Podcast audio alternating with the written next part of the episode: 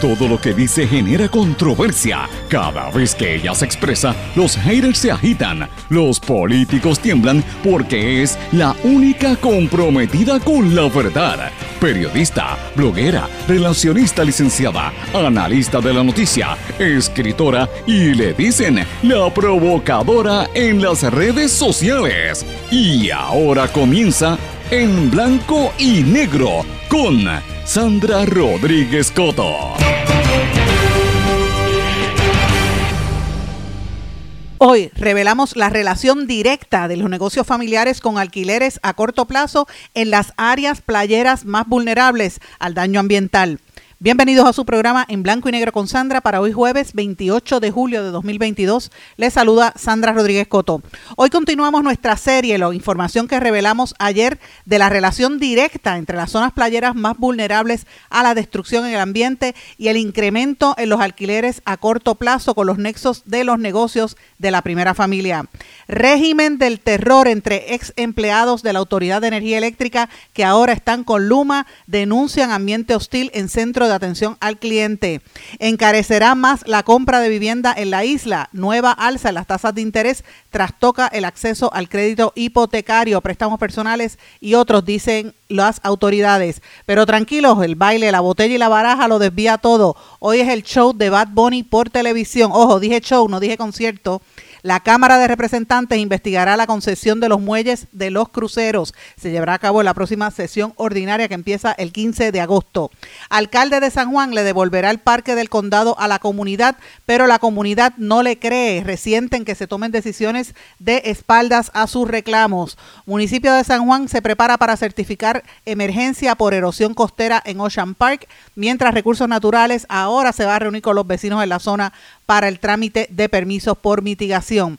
Estados Unidos inicia acciones legales contra Meta y la acusa de violar las leyes antimonopolio. La FTC busca evitar que la empresa compre Within Unlimited, la compañía que desarrolla la, aplicación Supernatural. Me refiero a Meta, la empresa matriz de eh, Facebook y también de Instagram. Vamos a hablar de estas y otras noticias en nuestra edición de hoy de En Blanco y Negro con Sandra. Este es un programa independiente sindicalizado que se transmite a través de todo Puerto Rico en una serie de emisoras que son las más fuertes en sus respectivas regiones por sus plataformas digitales, aplicaciones para dispositivos móviles y en sus redes sociales. Estas emisoras son cadena WIAC que la componen WYAC 930 AM Cabo Rojo Mayagüez, WISA WISA 1390 AM en Isabela y WIAC 740 AM en la zona metropolitana. Nos sintonizan también por WLRP 1460 AM Radio Raíces, La Voz del Pepino en San Sebastián.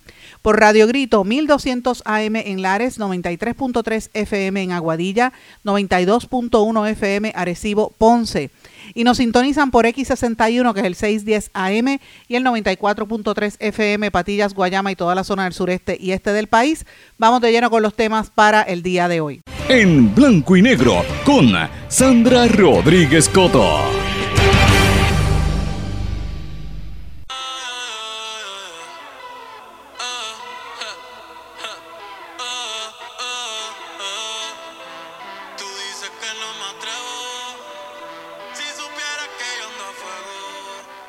Sí, mis amigos, ese era Benito Antonio Martínez Ocasio, mejor conocido como el Bad Bunny, que hoy tiene su show. Algunos llaman que es concierto, pero yo digo que es un espectáculo que va a presentarlo después de que la gente estuvo abarrotando las calles en Atorrey y en San Juan haciendo fila para comprar boletos para su concierto y ahora, señores, terminó ser, eh, lo van a presentar gratuito en una serie de plazas y también por la televisión. Vamos a hablar un poquito más adelante de este joven, de cómo ha ido rompiendo esquemas y trayendo cosas completamente distintas y cómo se ha ubicado en el firmamento musical a nivel internacional con géneros que a mucha gente pues todavía no los entiende, ¿verdad? Vamos a hablar un poquito más adelante de eso. También vamos a conversar del tema que en los medios de comunicación parece que descubrieron hoy, que es el caos que hay con los médicos en Puerto Rico. Eh, este ha, cobrado atención en los últimos días en algunos programas de radio y televisión, eh, pero ustedes saben, usted que escucha este programa, que esto es un asunto que nosotros llevamos meses hablando, que de hecho hace tres semanas o más llevamos consistentemente publicando artículos y, e investigaciones y también eh, reportajes y entrevistas aquí hemos tenido hasta el secretario de Salud sobre el problema que hay y que había en el tranque, particularmente entre las aseguradoras y ACES, la Administración de Seguros de Salud. Estamos en récord, hemos dado hasta el detalle de cuánto dinero es el que se están llevando y los problemas que hay, así que usted se entero primero aquí. Y hoy vamos a hablar un poquito más adelante de eso y voy a hablar de unos aspectos que nadie está tocando, específicamente de algunos suplidores que ya eh, habíamos adelantado aquí, el problema que hay, por ejemplo, con los laboratorios que están reclamando eh, la Asociación de Laboratorios que laboratorios clínicos mayor acceso, pero el problema que tienen es que ese, esa petición nunca ha prosperado porque no se les unen los el resto de los laboratorios a los laboratorios grandes como el Borinquen, como Quest, como Toledo. ¿Por qué será? Pues pendiente, porque esto es parte de, de la polémica que hay en la industria de la salud que nadie se atreve a tocar, porque aquí todo es con, con paños tibios y, a la hora de la verdad eso, eso le hace un flaco servicio al país porque el país no se entera lo que de verdad sucede. Aquí nosotros queremos darle ese contexto y usted lo va a enterar, se va a enterar aquí primero y dentro de dos o tres semanas lo va a escuchar ahí parcialmente en el resto de los medios. Eh, otro de los temas que me parece que también importante que hemos tocado aquí y lo voy a reiterar, la situación con la viruela del mono eh, y cómo la Organización Mundial de la Salud está eh, ¿verdad? alertando del riesgo grande que hay de contagio comunitario, pero mayormente contagio entre hombres, hombres homosexuales, que se transmiten esto en intercambios sexuales. Y ese es el riesgo mayor que aquí en Puerto Rico no lo quieren discutir por el tabú que todavía existe con estos asuntos. Mire, vamos a hablarlo las cosas como son y de, y de, de frente para que se pueda enfrentar esta enfermedad que es muy terrible, que está haciendo ya mucho daño en algunas partes del planeta. Eh, y, y ahí, ¿verdad? Toda esta sarta de, de teorías. Hay, hay unos médicos que están por ahí diciendo que esto puede ser un, haya sido propiciado como una reacción a ciertas vacunas del COVID, otros que están diciendo que esto es una absoluta falsedad. Lo cierto es que la gente se está enfermando y no están diciendo que la mayor parte de los contagios comienzan en relaciones sexuales eh, mayoritariamente homosexuales. Así que esto es un tema que también vamos a tocar durante el día de hoy. Pero quiero dedicarle los primeros minutos de este programa al seguimiento a la información que nosotros dijimos ayer en nuestro programa. Ustedes saben que en el día de ayer le dedicamos, de hecho le dediqué más tiempo del que yo anticipaba, a revelarles a ustedes cuáles eran los nexos entre la primera familia, o sea, la familia del gobernador Pierre Luisi, sus eh, familiares, que en este caso son primos, sus allegados más directos, su familia directa, que son sus hermanos y sus hijos, y sus eh, aportadores, ¿verdad? Eh, los allegados políticos, miembros del Super PAC, que por cierto hoy va a haber movida con el Super PAC de la ex gobernadora Wanda Vázquez, que coincidió con esta investigación del gobernador. El gobernador está en Washington precisamente en estos días eh, y, dice que es para bregar con unos asuntos de fondos federales, pero recuerden también que él tiene su caso pendiente, el, el caso del super PAC del gobernador, y eso pues no lo han querido cubrir eh, públicamente, o no lo han querido, o no le han querido dar el seguimiento que yo creo que esto merece, porque es un caso importante. Eh, y yo no estoy diciendo que el gobernador sea culpable, estoy diciendo que no le han querido dar la prioridad noticiosa a los vinculados en ese esquema de supuestas verdad y alegadas eh, contribuciones ilícitas, por las cuales el amigo del gobernador ya levantó las manos y se declaró culpable. Me refiero a Fuentes, el, amigo del gobernador. Pues señores, hoy vamos a darle seguimiento a este asunto eh, con el tema que nosotros revelamos ayer al principio de nuestro programa, donde hablamos del negocio directo que hay entre eh, esta familia, esta primera familia y el negocio de los alquileres en Puerto Rico, particularmente los alquileres a corto plazo. Les reitero, usted puede buscar en nuestras redes sociales la gráfica que, compartimos, que surgió también a raíz de una explicación que dimos en este programa hace unos cuantos meses de esos vínculos del negocio de los seguros y alguien en las redes sociales, eh, por, eh, despierta, eh, despierta PUR, debe ser Despierta Puerto Rico, esa es el, la dirección, la hizo digitalmente, hicieron una gráfica muy muy interesante y por eso lo quise volver a compartir porque me parece que era lo que mejor explicaba lo que yo visualmente lo que yo les estaba dando a conocer en el día de ayer. Pero hoy tengo más informaciones, señores. Y la información que tengo quiero comenzar diciéndoles a todos los que nos están sintonizando que yo tuve una conversación bastante extensa en el día de ayer con dos altos miembros del Partido Nuevo Progresista, gente muy reconocida, muy respetada, que me está confirmando toda esta información y que yo me voy a reservar sus nombres porque me comprometía que no iba a, revelar sus nombres públicamente hasta que esto no trascendiera porque se podrían afectar eh, otras personas, ¿verdad? He hablado con mm, personas de, eh, ¿verdad?, relacionadas a este negocio, varios abogados y eh, incluso varias figuras que están vinculadas al negocio de los alquileres se han estado comunicando con esta servidora, corroborando y diciéndome que siga con el tema que comenzamos ayer.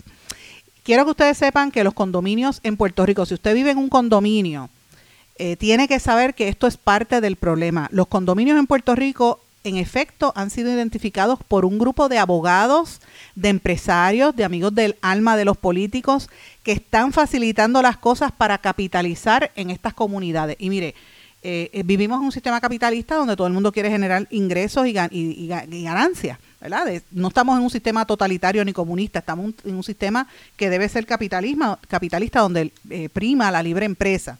Ahora, tiene unos componentes que hay que tener cuidado y sobre todo cuando afecta las vidas humanas y la sociedad y la comunidad. Y esto es lo que está ocurriendo sobre todo en comunidades que viven en edificios y condominios en zonas playeras en Puerto Rico. Hay una correlación directa entre el daño ambiental, el desplazamiento en los pueblos de las costas y específicamente los condominios que hay. Y le voy a decir cuáles son las regiones para que usted tenga, si usted vive en alguna de esas regiones o, tiene propiedad en esas regiones, tiene que prestar atención.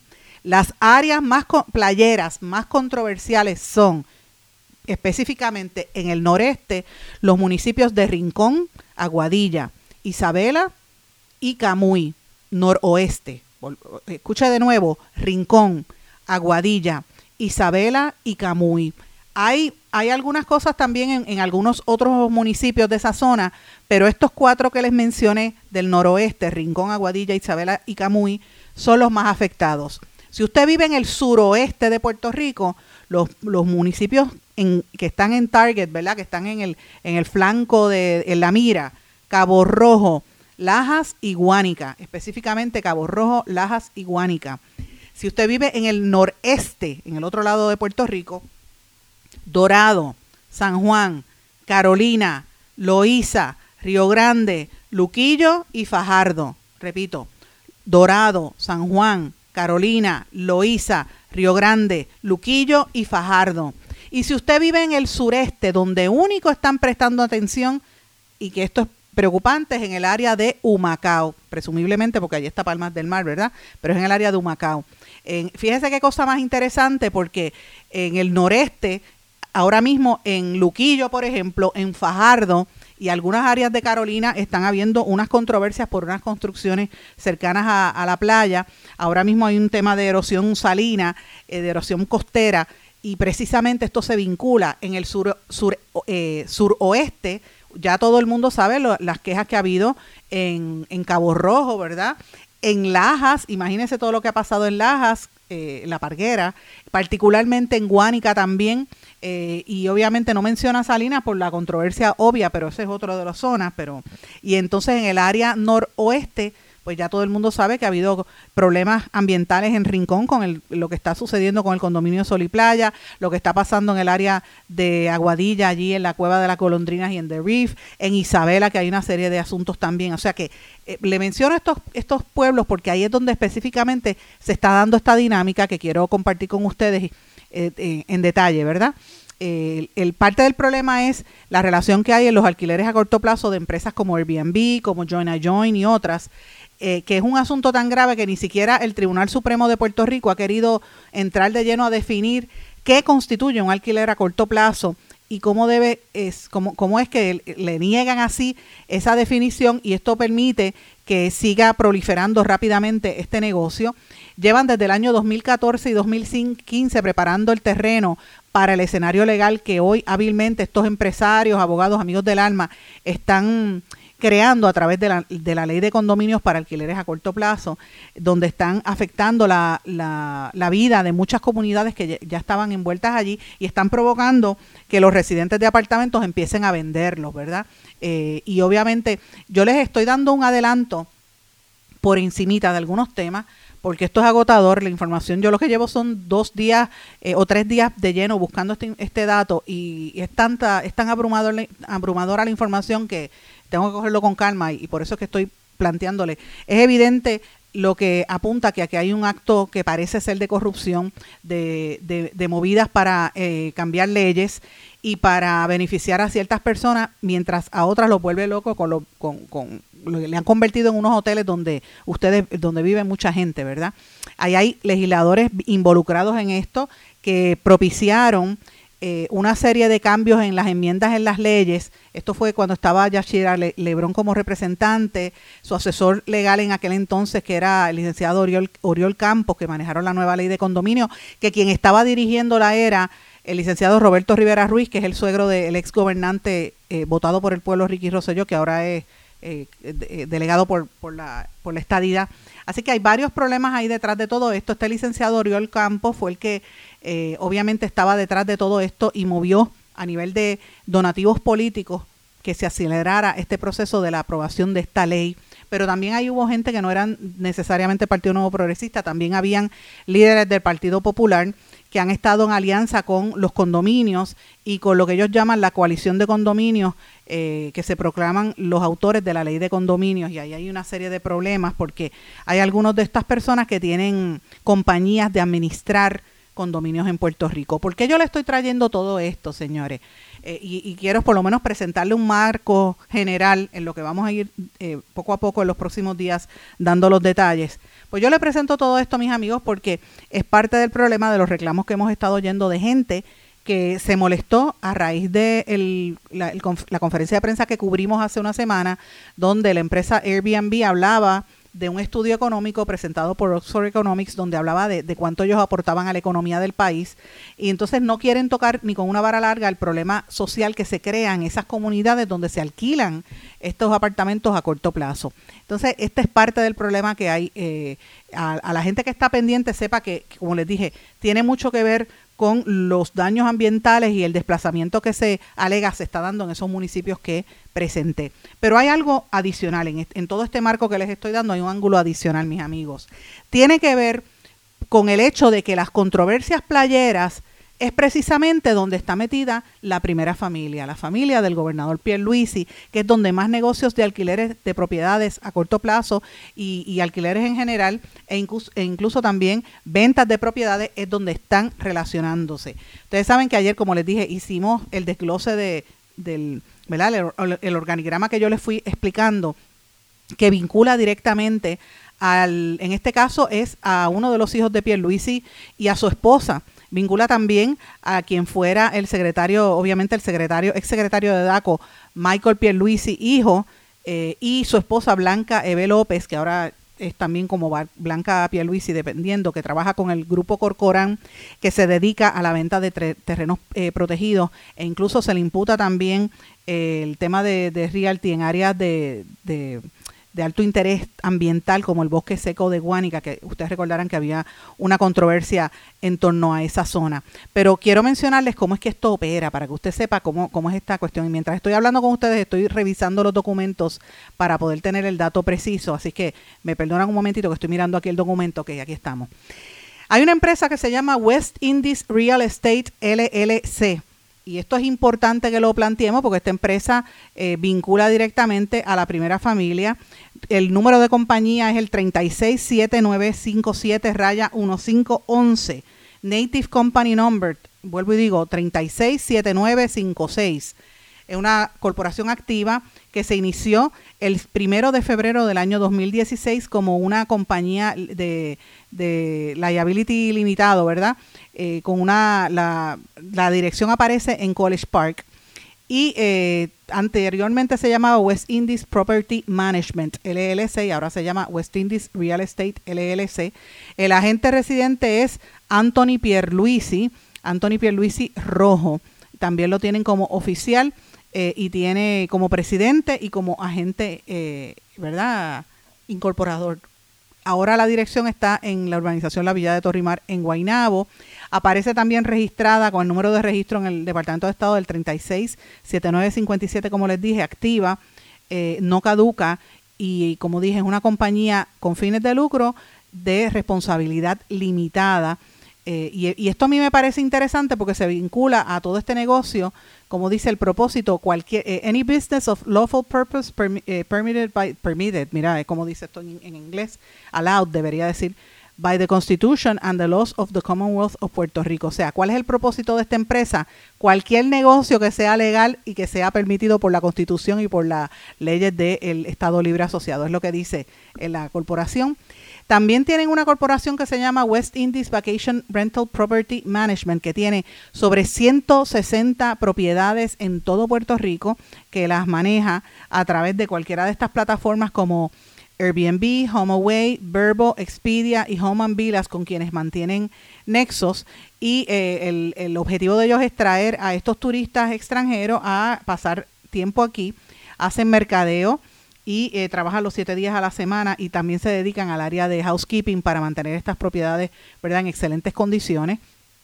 Tienen, eh, funciona como si fuera un hotel con eh, sistema de reservación, con servicios dirigidos a los huéspedes, con housekeeping los siete días a la semana y manejan propiedades, mire qué casualidad, en los mismos municipios que yo les mencioné, Camuy, Isabela, Aguadilla, Rincón, Cabo Rojo, Lajas, Guánica, en el noreste es Dorado, San Juan, Carolina, Loíza, Río Grande, Luquillo Fajardo.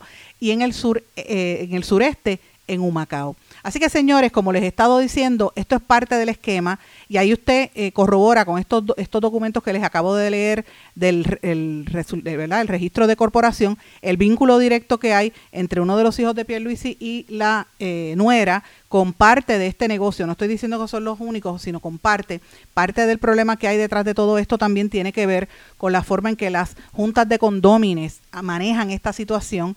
Eh, y hay otros aspectos, ¿verdad? Yo no voy a entrar en la, en la dinámica de, de, que los condominios cobran de más, a la gente que no, eh, no puede pagar el mantenimiento les cortan los servicios básicos y que hay miles de personas en Puerto Rico en esas condiciones, ¿verdad? Eh, pero pero esto también obedece y a un plan para ir sacando a gente de estas comunidades para que la gente no pueda más y empiece a vender las propiedades y éstas se vayan transformando en unas especies de hoteles. La pregunta es, ¿es eso competencia eh, leal? O es competencia desleal a la industria hotelera y a la gente que trabaja con hoteles pequeños y medianos en Puerto Rico que pagan patentes y que pagan todos los requisitos? Pues mire, eso es lo que habrá que verse y por qué hay gente vinculada del gobierno cuando saben que hay un reclamo de personas en, en la industria turística sobre este respecto. Ustedes recordarán que dijimos en la semana pasada que la, el mismo director de la compañía de turismo nos admitió que había igual cantidad habitaciones de hotel, o sea, cerca de 16 mil habitaciones de hotel, y cuando le pregunté específicamente, ustedes escucharon el audio cuando lo pasamos, él dijo que había alrededor de 16 mil unidades de estos alquileres a corto plazo. Así que esto es parte del, esquema. Vamos a, continuar revelando poco a poco parte de esta información, así que esté atento. Pero señores, tengo también otros datos y esta es una información que me llegó eh, y, tengo que, confirmarles que no logré conseguir a la portavoz de Luma para tener la reacción de Luma, pero mañana lo vamos a hacer. Eh, si, me está escuchando, sabe que lo intenté, pero no la logré conseguir.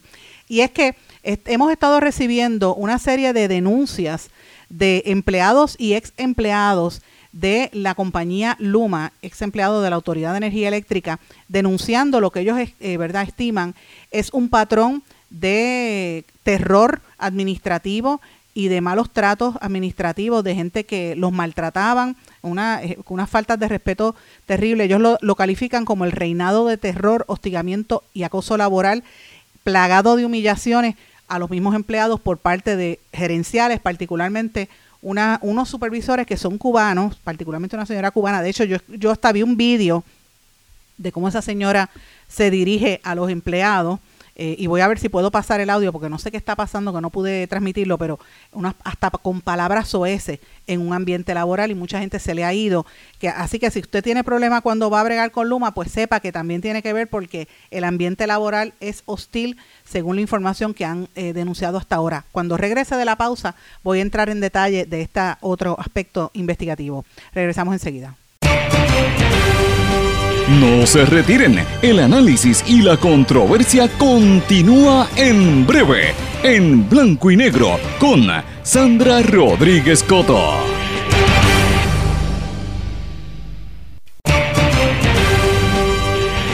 Y ya regresamos con el programa de la verdad en blanco y negro con Sandra Rodríguez Coto.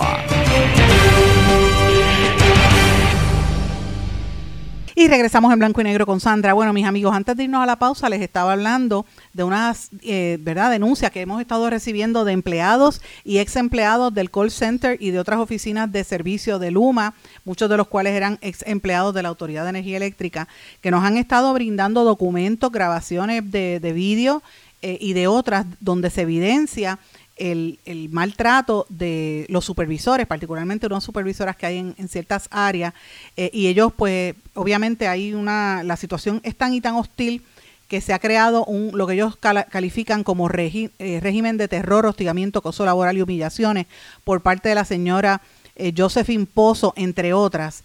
Los empleados allí están pasando por lo mismo. De forma humillante votó a una empleada gerencial de nombre Jenis Abraham, quien llevaba 15 años en la Autoridad de Energía Eléctrica e hizo la transición a Luma. Le gritó en frente de los presentes que tenía 15 minutos para irse y que si no iba, iba a llamar a la Guardia de Seguridad y la escoltó hasta afuera sin tan siquiera darle la oportunidad de recoger sus cosas. Esto fue en presencia de 15 empleados, quienes luego de la escena estaban tan afectados y nerviosos que no podían trabajar eh, y no podían atender bien a, los reclamos del público, ¿verdad? Eh, y obviamente uno lo que tiene que ver es qué está pasando con la, la, la, persona de recursos humanos, Birna Rivera, que tiene conocimiento de lo que está ocurriendo allí. Mire que estoy llamando con nombre y apellido porque he recibido múltiples cartas y correos electrónicos y evidencia fotográfica y fílmica, como le estoy diciendo, de lo que está pasando allí testimonios verbales de personas que e incluso me han enviado cartas tratando de, de, de, negar esto que ha pasado, pero como son tantas personas, tengo una carta que me envió la joven Tamia Márquez Rosado. Eh, tengo su número de teléfono donde habla de este régimen de terror y quiero ver si puedo compartir con ustedes esta, esta carta. Déjame ver si la puedo leer porque está bastante grande.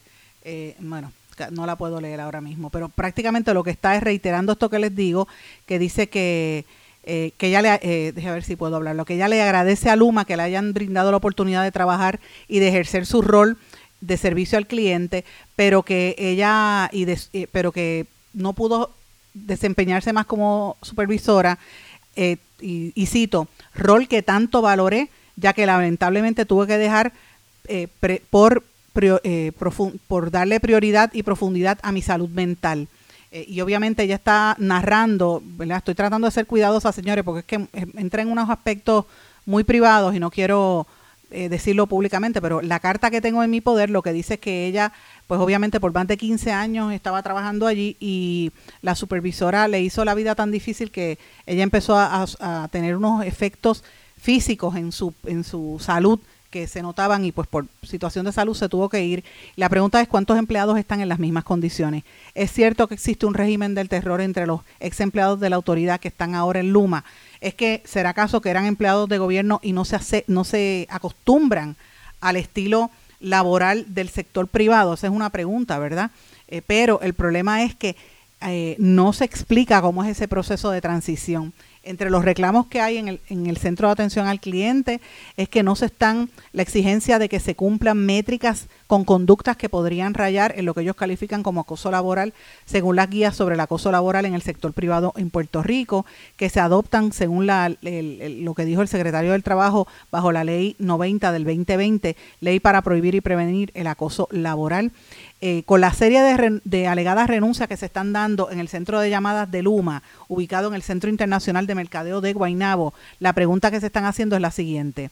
¿Está Luma cumpliendo con su responsabilidad de tener al personal suficiente para atender el alto volumen de llamadas que entra a diario a su centro de, de servicio que queda en Guaynabo o están sobrecargando a los pocos empleados que le quedan? Número dos, ¿Qué está haciendo el Departamento de Recursos Humanos de Luma con todos los testimonios de empleados y ex empleados que denuncian un alegado patrón de acoso y ambiente hostil perpetrados por la gerencia liderada, como dije, la directora del call center? Se alega que, que incluso también mencionan a la señora Josephine Pozo. Número tres, ¿qué está haciendo el Departamento de Recursos Humanos de Luma y el Departamento del Trabajo con las múltiples renuncias y quejas y denuncias de empleados que han tenido que terminar su empleo alegando que su salud mental ya no aguanta más? Eh, obviamente esto que les estoy dando es parte de las cartas que me han estado enviando eh, de la manera en que se están dando esta situación. Nombres de ejecutivos que conocen esta situación incluyen al, al propio Wayne Stensby y a Jessica Laird, que están al tanto de esta situación. Eh, dice que la persona, la tal Josephine Pozo, que es la que habla palabras oeces y, y le grita a los empleados, le, los, la alta gerencia le dice que ella ya tenía experiencia en países de, la, de América Latina y en Estados Unidos y que por eso que la dejan en la posición. Obviamente, le digo, tengo que buscar el punto de vista de Luma, que no logré conseguir a la portavoz, no, no me contestó, eh, pero esperemos, si mañana está disponible, la vamos a poner aquí reaccionando favorable o desfavorablemente a lo que estamos publicando en este momento. Le vamos a dar la oportunidad. Lo intentamos antes de ir al aire, pero no, no contestó, así que por eso tuvimos que hacer la noticia sin ese punto de vista, porque ella no, no contestó. Obviamente, la ley es bien específica, la ley 180 del 27 de julio del 98, la ley de salario mínimo, vacaciones y licencia por enfermedad, tiene algunas exclusiones, pero eh, tiene que concederse licencia por enfermedad si hay alguien que esté enfermo precisamente por el ambiente hostil que se está preparando. Y esto es una de las cosas que se está negando en la zona, en, perdón, en esa área. Y también se cuestiona los gritos y las palabras OS por lo menos las que yo escuché en los audios que vi. Así que eh, eso queda ahora en manos de los portavoces de Luma que desmientan o que eh, confirmen esta información. Vamos a estar pendientes a ver si nos contestan en, en, horas de la tarde de hoy. Lo traemos para el programa de mañana. Señores, hay otros temas importantes también que quiero discutir brevemente en el día de hoy. Quiero hacer un, ¿verdad? un llamado para que lean una nota muy importante que publica el periódico Primera Hora que habla sobre el alza en el cáncer pediátrico, que es una incidencia extremadamente alta de cáncer entre los bebés y los niños en el área sur y suroeste de Puerto Rico. Eh, y obviamente los casos ahora son curables, la mayoría de los casos, y la supervivencia está entre un 85 y un 90%, pero los registros del Departamento de Salud están notando un alza significativa en esa zona no se ha hecho un estudio para vincular a ver si eso tiene que ver con alguna empresa que esté en, en esa región, pero ellos están notando que el área, el, área suroeste donde más casos de, de, cáncer hay, eh, hay algunos cuestionamientos porque, por ejemplo, en el área aledaña a la planta Applied Energy Service, eh, System AES de Guayama, han habido un aumento de los abortos espontáneos en enfermedades respiratoria y muchos también muchos casos de cáncer de madre y de niños, pero no ha habido una correlación directa, no, no, se ha hecho estudio. Esto es lo que dice la gente y lo que hizo una vez un estudio hace unos cuantos años la Escuela de Salud Pública de Recinto de Ciencias Médicas. Eh, ¿Qué es lo que está pasando? Que están dándose tantos casos de cáncer en esta región, pues me parece que es un tema importante. El detalle completo de, de esto usted lo puede buscar en esa historia de primera hora que me pareció buenísima de Bárbara, Bárbara Figueroa. Les recomiendo que la lean porque de verdad que está muy, muy, muy bien redactada y tiene una información importante que no había trascendido públicamente. Eh, hoy también se destaca eh, que encarecerá más la compra de viviendas en Puerto Rico por la nueva alza de las tasas de interés que trastoca el acceso al crédito hipotecario, a los préstamos personales, a los préstamos de auto y tarjetas de crédito, que este es el alza que ha habido recientemente, que usted sabe que esto va a tener un impacto grandísimo. Clase media que ya casi no existe y media baja, pues se fastidió, va a ser más cuesta arriba poder hacer estas compras y esto ya lo admite la Asociación de Banca Hipotecaria en el país. Así que debemos, debemos estar pendientes a lo que esto va a generar. Esta noticia está en todos los medios hoy precisamente. Por otra parte, la Cámara de Representantes anunció que va a investigar la concesión de los muelles de los cruceros. Esto va a, llevarse a cabo en la próxima sesión ordinaria que empieza el 15 de agosto. Lo van a investigar para ver si el proceso de privatización eh, se hizo de manera correcta. Usted sabe que eh, esto es una resolución investigativa de Ángel Matos que ha estado señalando eh, y su oposición a la, a la venta de la manera en que se han vendido esta área para, para recibir los cruceros. Él dice que la transacción es floja, que ya se le han adelantado unos 75 millones de dólares y todavía la autoridad de puerto este, tiene que construir las instalaciones y le, está dando dinero al que va a manejarla. Así que es una transacción floja según el legislador. Así que vamos a estar pendientes. Esto va a generar mucha controversia en los próximos meses. Controversia también está en lo que está ocurriendo en San Juan. Ustedes saben que aquí revelamos eh, con el primero que lo dijo, a Mauri Rivera, líder comunitario de la región del condado, lo que está pasando con el parque de la comunidad. Y ayer en la tarde, el alcalde de San Juan, Miguel Romero, puso en sus redes sociales, las redes sociales del alcalde del municipio, un como un, rendering, un dibujo de cómo va a quedar el parquecito que el alcalde le, le quiere devolver a la comunidad, el parque que ahora es titularidad del, del, municipio, como se dijo desde el principio en las vistas públicas, y que el gobierno le pretendía vender a un desarrollador por 145 mil dólares. Y presentó una idea de cómo rediseñarlo, muy bonito que quedó. Ojalá que se logre de esa manera. La pregunta es, ¿podrán salvar los árboles que Recursos Naturales han pasado ya tres semanas y no ha actuado? Sabiendo que mataron allí árboles, incluso árboles centenarios. Mira, la gente no se mueve y, es una es una dejadez terrible lo que pasa en nuestro país. Pero quiero decirles que la comunidad del área de, de, sobre todo el área de la calle Loíza, Machuchal y algunos del condado se oponen a esto que ha hecho el alcalde. Usted dirá, pero contra, palos y boga, palos y no boga. No, no, no, no, no. ¿Usted sabe por qué se oponen? Porque la comunidad ha estado desde el principio denunciando esto, eran los que cuidaban el parque porque el municipio no lo hacía, ellos eran los que lo limpiaban. Entonces ahora el gobierno quiere hacer un diseño de espaldas a la comunidad sin tomar en consideración lo que la comunidad necesita o está pidiendo. Así que esto es parte de la, del reclamo. Veremos a ver si se logra esa conversación para que el diseño sea de acuerdo a lo que la gente que utiliza ese espacio pues espera. Así que eso es parte de lo que se va a hablar.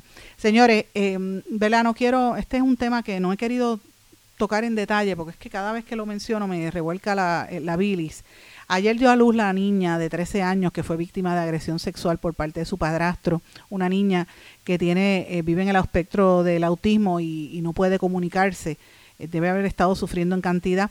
esta información ya es de conocimiento público, pero obviamente le tuvieron que hacer un parto por cesárea. tuvo una bebé, una niña de 5 libras y ya ya llevaba más de 32 semanas de gestación. Esto es un crimen en todos aspectos. Hay información ahora de que ya se habían hecho referidos y que las, las agencias como el Departamento de la Familia no actuaron a tiempo cuando esto se sabía. Es evidente que alguien tenía que saber. ¿Cómo tú no vas a ver que una niña está embarazada o está siendo objeto de, abuso? Cuando uno trabaja con niños o, ve niños en, eh, o personas con estas condiciones como el autismo, sobre todo cuando no se comunican, uno sabe, uno sabe las señales y, aunque usted no sea experto, usted se da cuenta. Sé que este es un caso que a mí me tiene el corazón realmente partido de la tristeza que me provoca la, lo que tiene que haber sufrido esa niña y la dejadez. Y entonces me preocupa porque me pongo a pensar qué pasará en otros municipios de nuestro país donde estén otros niños en esta, y adultos en estas mismas condiciones. Así que vuelvo y le digo, como siempre, si usted sabe, usted escucha ruido, escucha maltrato, grábelo, ponga un video, póngalo en las redes sociales y después trate de llamar a la policía en ese orden. ¿Usted sabe por qué? Porque a veces es más efectivo si lo pone público para que la gente vea lo que de verdad está ocurriendo, porque hay que empezar a detener estos abusos y hay que hacerlo ya. Voy a una pausa, regresamos enseguida. No se retiren, el análisis y la controversia continúa en breve, en blanco y negro, con Sandra Rodríguez Coto. En mi pueblo se chinchorrea bien duro. Aquí me cubre mi plan médico y en tu pueblo también. En mi pueblo es donde tenemos las mejores vistas. Aquí cubre mi plan médico y en el tuyo también. En mi pueblo se goza de verdad. Aquí me cubre mi plan y en tu pueblo también. Plan de salud Menonita en todo Puerto Rico. El plan médico que te cubre con una extensa red de médicos, especialistas y laboratorios. Además, te cubre en el hospital de tu preferencia en cualquier lugar de Puerto Rico. Plan de salud Menonita. Pero tú sabes cómo es esto que te la nada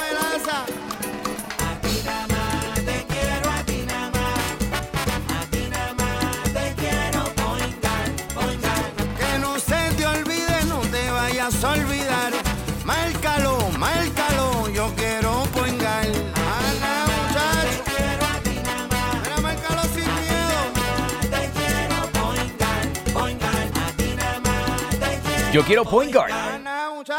Quites el dolor de cabeza con sus obligaciones de contabilidad con los servicios que presta Villalba y Villalba Company. Directo, personal y con sensibilidad humana. Lo que se busca en un verdadero asesor de contabilidad para todo tipo de servicio de contabilidad, pago de IBU, pago de nómina, informes trimestrales y anuales y otros. Ofrecen servicio directo personalizado. Villalba y Villalba Company. Para orientaciones, su teléfono el 939-336-5774. 939-336-5774.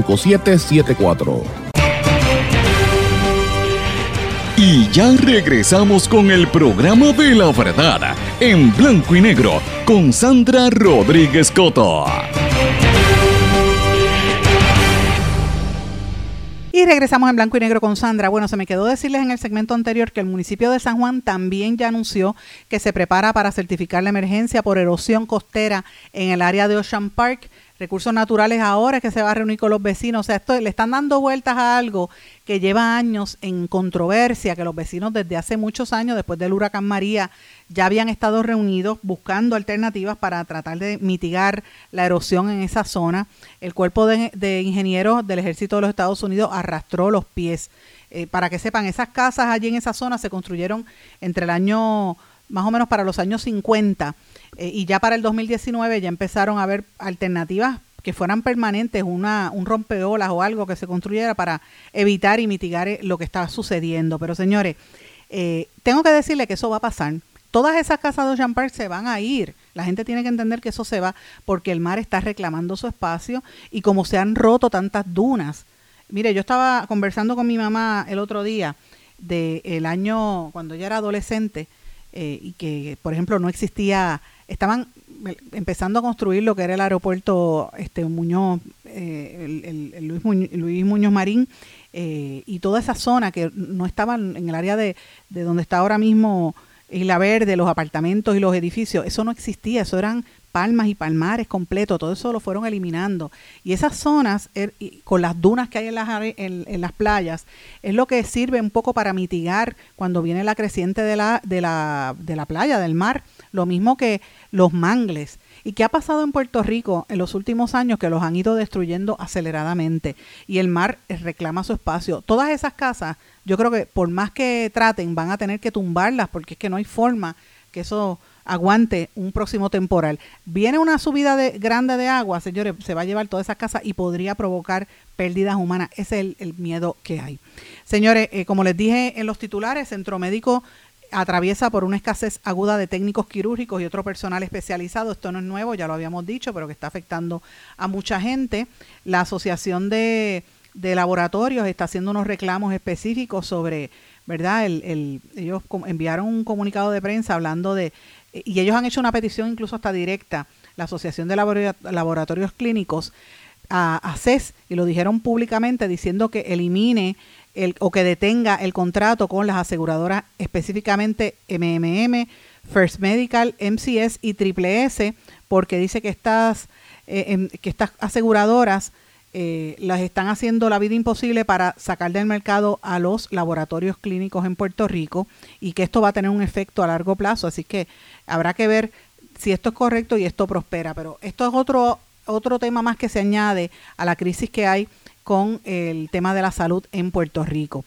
Ayer cuando nosotros estábamos al aire también, quiero mencionarle, hubo, ¿verdad? Esto trascendió mientras, poco más tarde después de nosotros haber salido del programa, finalmente se supo la lista de arrestados por el FBI que pertenecían a la ganga de Michael La M, una organización criminal vinculada a más de una veintena de asesinatos. Hubo 33 órdenes de arresto desde horas de la mañana de ayer que el FBI y, la policía diligenciaron en la tarde y en la mañana y en la tarde de ayer. Son gente que está vinculada a más de 20 asesinatos en tres meses durante el 2019. Habría que preguntarse si esta ganga este, que traficaba cocaína, heroína, crack y otras fentanilo en el este de Puerto Rico, si esto es lo que está pasando con lo que vemos en la calle ahora mismo, con la guerra que hay tan fuerte por los puntos, señores fuerte lo que está ocurriendo. Pero eh, quiero cambiar un poco el tema porque hay varias eh, cosas también que nos, nos tienen que, que, ¿verdad? que le debemos prestar atención. Si usted está en las redes sociales, sepa que la situación con Meta, alias Facebook, WhatsApp, Instagram y otra, pues está poniéndose difícil. La Comisión Federal de Comercio, eh, Federal Trade Commission, está buscando que eh, el gigante estadounidense de redes sociales Meta eh, evite convertirse en un monopolio y esté evitando que compre Within Unlimited, la compañía que desarrolla Supernatural, una aplicación de realidad virtual enfocada en el bienestar físico. El gobierno de Rusia, que ustedes saben que está eh, en guerra, califica a Meta y a Facebook como una organización extremista. O sea, mire, mire qué casualidad. Los rusos le dicen extremista y, lo- y ya el mismo gobierno americano quiere frenar ese crecimiento porque están apoderándose de todo y dicen que esto es eh, que es un monopolio lo que está tratando de montar, montar Meta para este del metaverso que ellos quieren establecer que se han tardado mucho en este proceso. En estos días han habido unas controversias de conversaciones que se han filtrado entre la gerencia de, de Meta, Zuckerberg y los empleados que estaban bastante preocupados. Y esto pues usted tiene que añadirle a lo que ha estado ocurriendo a nivel de la economía, que lo dijimos hace un rato, el- la, la Reserva Federal volvió a subir lo- los tipos de interés por segundo mes consecutivo y esto pues podría tener un impacto en la economía. Señores, quiero eh, mencionarles también, eh, ayer no sé si vieron que el presidente Biden reapareció eh, ante el público después de superar el COVID y dice que la gente se tiene que vacunar y que tienen que, que protegerse para que no se siga regando esta enfermedad. Pero cada vez que usted escuche lo que está pasando en Puerto Rico durante el día de hoy, a usted lo van a desconectar, lo van a, de- lo van a, le van a quitar el tiempo. ¿Por qué? Porque esto es el tema de hoy. El tema de hoy es Bad Bunny.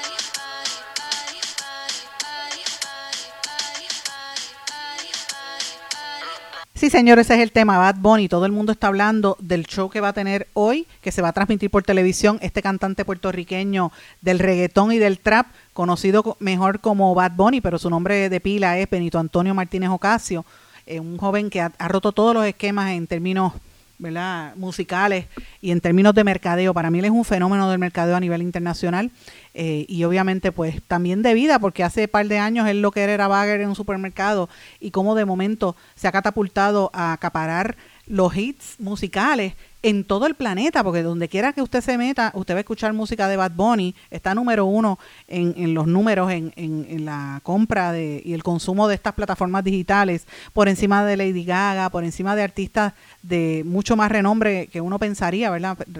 Artistas internacionales, pero ciertamente él eh, acaparado en esta nueva generación que está buscando otras cosas. El hijo de Tito, que era campeona- eh, camionero, y Lisauri, que era maestra, se crió, obviamente, con la gente que no lo conoce, en cer- cerca de, ¿verdad?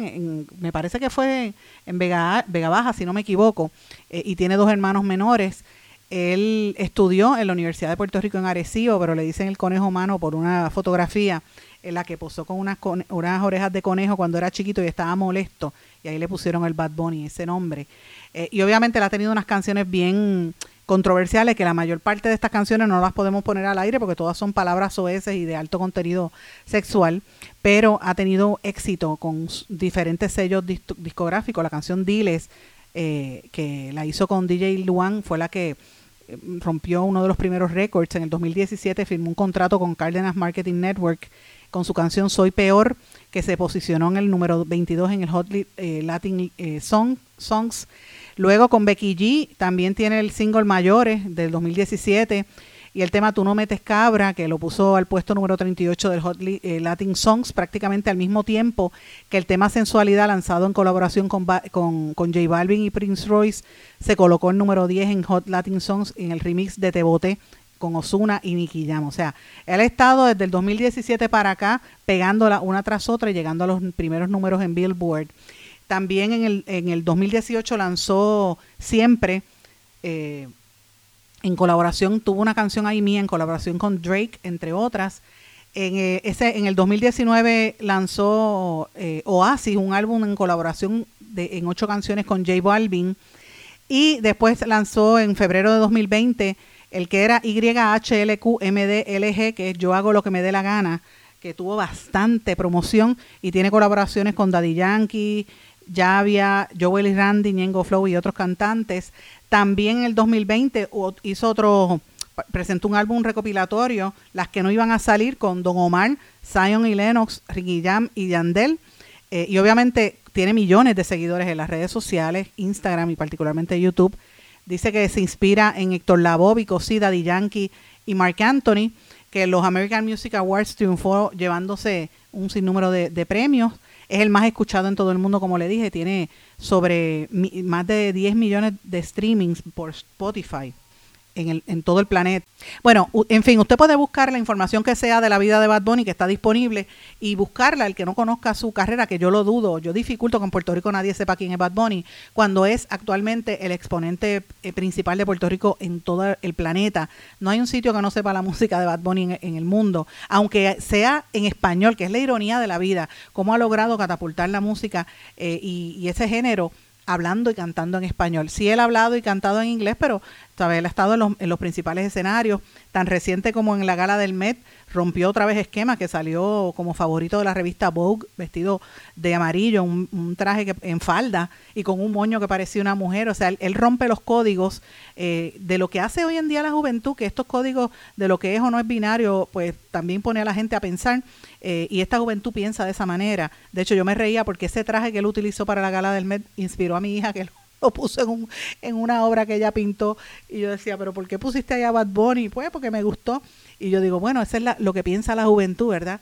Pero fíjense, el otro día vi también una fotografía del actor Brad Pitt con una falda y yo digo, quien está imponiendo eso fue Bad Bunny en esta generación. No es el primero que lo hace en Puerto Rico ni en el mundo, pero creo que a nivel mundial él sigue unos patrones de, de íconos que han roto esquemas, como fue por ejemplo David Bowie en un momento, que se vestía de mujer y se maquillaba en una época en que no era permitido, ¿verdad? Después un poco más adelante, creo que Boy George, aunque Boy George era eh, abiertamente de, de- de la comunidad transgénero, ¿verdad? Y, y- y lo decía abiertamente, David Bowie después se casó, eh, pero me parece que esos linderos pues rompen esquemas.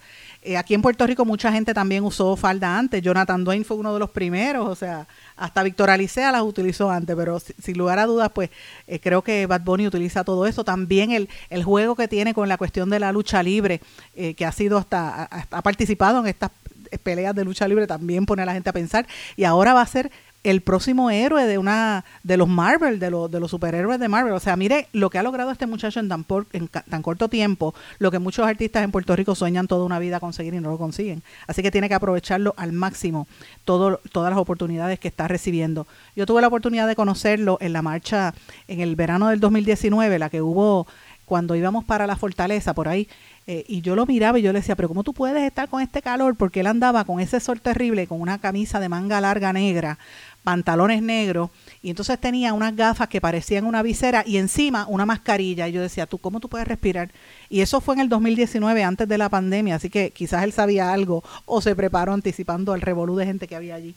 Eh, pero me pareció súper interesante, muy simpático, muy muy amable, de verdad, y muy, hasta cariñoso. Yo diría que era cariñoso cuando lo conocí.